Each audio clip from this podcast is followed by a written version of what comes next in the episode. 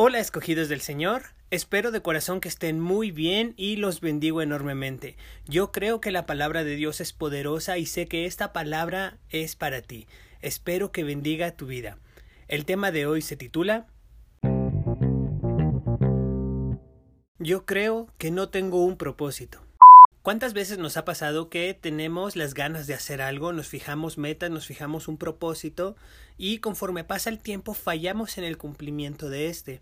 A veces no tenemos las fuerzas o las ganas o los medios y empezamos a mermar estos propósitos y con el tiempo estos empiezan a desaparecer de nuestra vista. Quizá te pusiste propósitos al final de año para este año nuevo, quizá los estás cumpliendo, quizá estás empezando, pero muchas veces, y es parte como de la burla que existe en el mundo, es hacer los propósitos de año nuevo y no cumplirlos al final del año. Esto es normal porque nosotros somos muy propensos a distraernos en el momento en que fijamos un propósito. En el momento en que ponemos una meta, en ese momento somos tentados a distraernos. Porque es muy fácil distraerse en el lugar equivocado cuando tenemos que estar pendientes de algo que es más importante. Y se me viene a la mente el ejemplo de el ejercicio o la dieta. Muchas veces tenemos la idea de querer hacer algo, empezamos a hacer las actividades y con el tiempo empezamos a fallar o comemos lo que ya no debíamos de comer o dejamos de hacer ejercicio un día y se convierten en dos, luego se convierten en tres, luego una semana, luego empiezo el próximo lunes, después empiezo el próximo mes y así vamos aplazando los propósitos.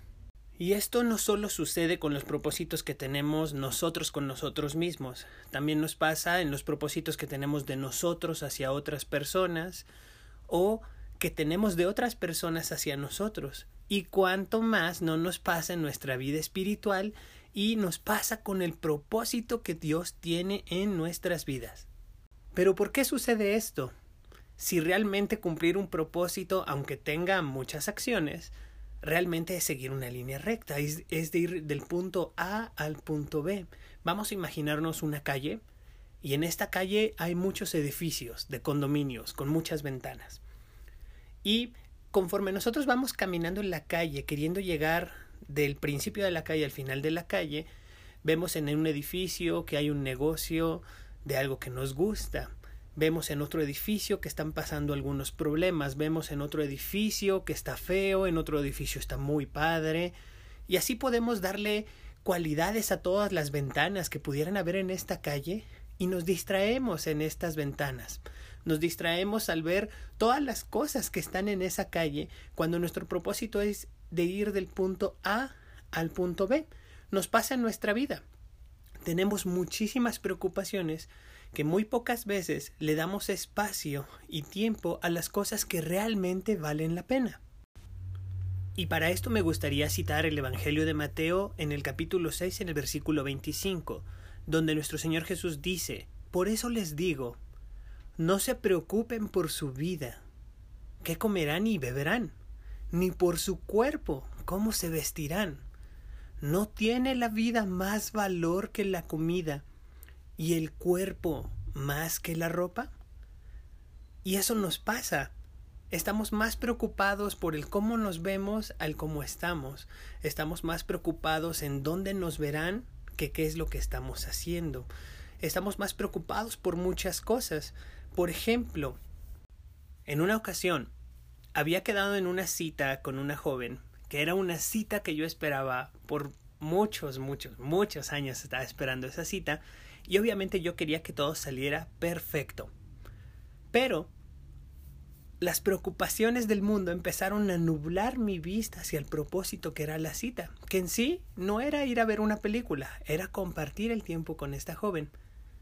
Y pasó que por tráfico se me hizo tarde. Eso ya me tenía enfadado. ¿Con quién? Pues con el tráfico. Pero yo ya estaba enfadado conmigo, con el mundo, con la situación, con todo. En esos tiempos no habían asientos eh, numerados, no había aplicaciones para comprar tus boletos antes por lo que tenías que formar en la fila, comprar tus boletos y si se llenaba la sala pues podría ser caótico. Obviamente pues hubo caos, la película era famosa y pues había mucha gente y había gente que dejaba colarse a gente en, en frente de la fila porque los conocían o compraban muchos boletos, etcétera. No solo eso, también estaba, te tenías que formar para entrar a la sala del cine y tener un buen asiento. Y en esa ocasión nos tocó hasta enfrente. La primera fila del cine, teníamos la pantalla enfrente de nosotros. Obviamente quedando bien, pues quería comprar palomitas y refrescos y, y pues dar mucho, ¿no? Mucha gracia para, para la joven. Y pues obviamente pues eso repercutía en mis finanzas, no estaba en una posición como de derrochar dinero, etcétera, etcétera, etcétera. Había un grupo de jóvenes atrás de nosotros que estaban riendo, se estaban divirtiendo ellos en su ambiente y obviamente atrofiaron la, el, el momento. Lo perfecto se hizo imperfecto porque el mundo y porque las preocupaciones del mundo empezaron a golpear y a distraerme del propósito que era en ese momento compartir un buen momento, por lo que el momento se hizo un mal momento. De hecho, no fue una cita que saliera bien y para la tristeza de la historia, fue la última cita que tuve con esta joven. Y es que puede ser cuestión de un acto, cuestión de unos segundos y nos distraemos. Es muy fácil distraernos en el lugar equivocado. Pero tenemos que estar pendientes de algo que es más importante. Como bien lo mencionaba Mateo en el Evangelio, no tiene la vida más valor que la comida y el cuerpo más que la ropa, y a veces nos preocupa más el cómo nos vemos al cómo está nuestro físico, si estamos bien. A veces, quiero poner el ejemplo, las mujeres deben saberlo, los tacones no son para nada cómodos y nos preocupa más si nos vemos más altas a que si están bien nuestros pies. Y ya después nos duelen los pies cuando estamos grandes. Así somos nosotros. Tendemos a distraernos en esta calle al llegar del punto A al punto B porque hay muchas cosas que nos llaman la atención. Esa es la prueba. Pero ¿qué pasa cuando es al revés? Cuando nosotros estamos esperando que nos den un propósito, que nos digan, tú tienes que ir del punto A al punto B. Porque cuando es mi decisión, soy yo el que falla. Y bueno, pues yo puedo corregir, ¿verdad? Pero cuando es decisión de alguien más, entonces culpamos a ese alguien más. Pudiéramos decir, no me dieron las herramientas correctas para realizar ese propósito que me pidieron. En Juan capítulo 15, versículo 16, nos dice Dios, no me escogieron ustedes a mí, sino que yo les escogí a ustedes y los comisioné para que vayan y den fruto, un fruto que perdure Así el Padre les dará todo lo que pidan en mi nombre. Nos dice este versículo que Dios dispone todas las herramientas para hacer este propósito, solo las debemos de pedir. Y también nos dice que nosotros no lo escogimos, que nosotros no escogimos seguirlo a Él, sino que Él escogió que nosotros lo siguiéramos. Ese es parte del propósito que tiene Dios con nosotros. El propósito, dice, los comisioné para que vayan y den fruto, un fruto que perdure. Y este fruto no es que nosotros seamos quien produce el fruto. Ya nos lo dice también la palabra que Jesús es la vid y nosotros somos las ramas. Y el fruto pende de las ramas, pero no es la rama. Nosotros somos las ramas los que extienden este fruto. ¿El fruto para quién es?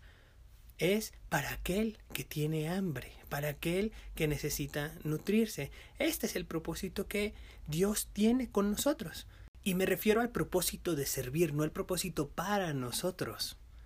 Porque ese es el regalo que nosotros recibimos, sino es el propósito de Dios con nosotros. Lo que tenemos que hacer, gran parte de mis oraciones, es preguntarle a Dios esta revelación del propósito, a dónde quieres que vaya, cómo quieres que lo haga, dame sabiduría para hacerlo, lo estoy haciendo bien, y muchas veces me desmotivo y muchísimas veces me distraigo. Muchas veces me quedo parado en medio de la calle porque digo, bueno, no es bueno ver los edificios y las ventanas, pero me quedo parado en la calle en lugar de seguir corriendo hacia este propósito ¿Qué nos está intentando decir Dios? Dios nos está intentando decir que no debemos de preocuparnos por las cosas que no importan, sino preocuparnos por las cosas que verdaderamente importan. Y si aquí tenemos un propósito que es muy importante y que es un propósito de bendición enorme, porque aunque no parezca, el estar en las manos de Dios significa que vamos a hacer muchísimo y que vamos a hacer de muchísima bendición. Si nosotros somos esas ramas que extienden el fruto, aquel que no tenga comida va a comer. Si nosotros somos esos que extienden la gracia de Dios, somos quienes llevan esa gracia, quienes la necesitan. Y eso significa que Dios pone todos los recursos y todas las cosas, todas las fuerzas para que esto suceda, entendiendo que si tenemos lo más importante, lo menos importante ya está incluido dentro de eso importante. Nos dice en Romanos 8:28, Ahora bien, sabemos que Dios dispone todas las cosas para el bien de quienes lo aman, esto es, los que han sido llamados de acuerdo a su propósito. Dios está diciendo en este momento, a quien yo escogí, a ti, a quien tomé de los confines de la tierra y de tierras lejanas, te llamé y te dije, mi siervo eres tú, yo te escogí y no te he desechado.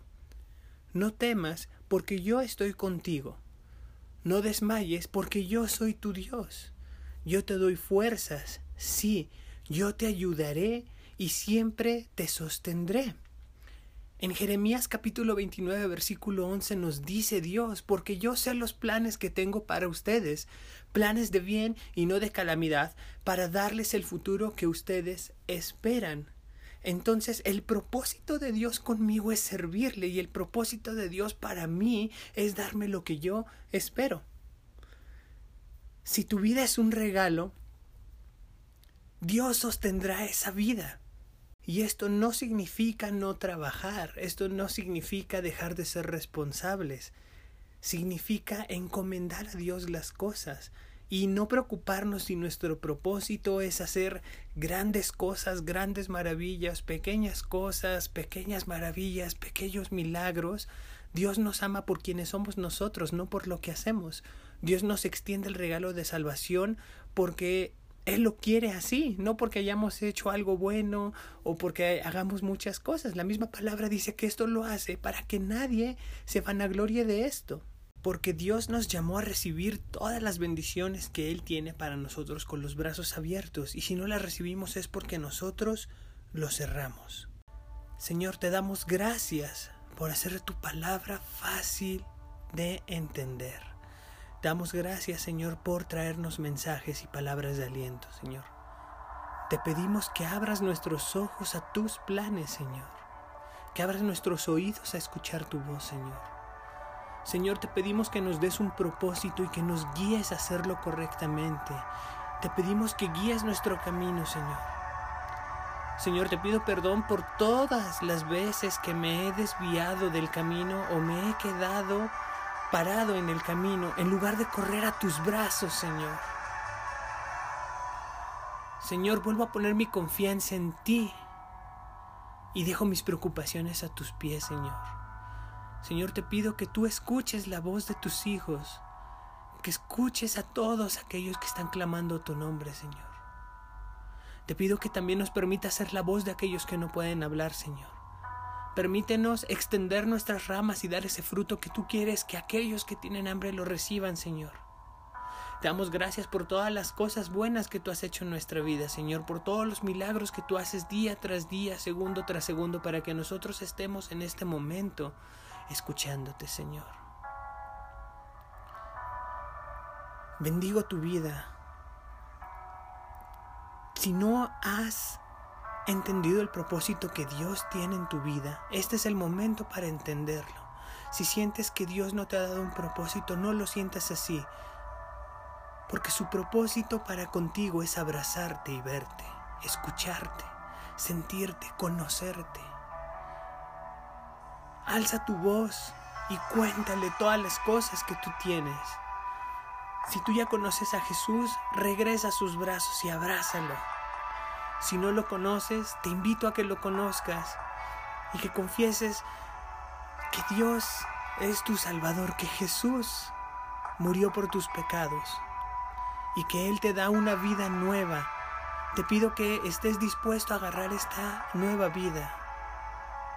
Bendigo tu vida enormemente, bendigo a toda tu familia, todos tus actos, todos tus caminos. Que todos los guíe el Señor. Que los propósitos que Dios tenga contigo sean propósitos grandes para ti. El Señor haga resplandecer su rostro sobre ti y tenga de ti misericordia. Que el Señor alce su rostro sobre ti y te dé paz.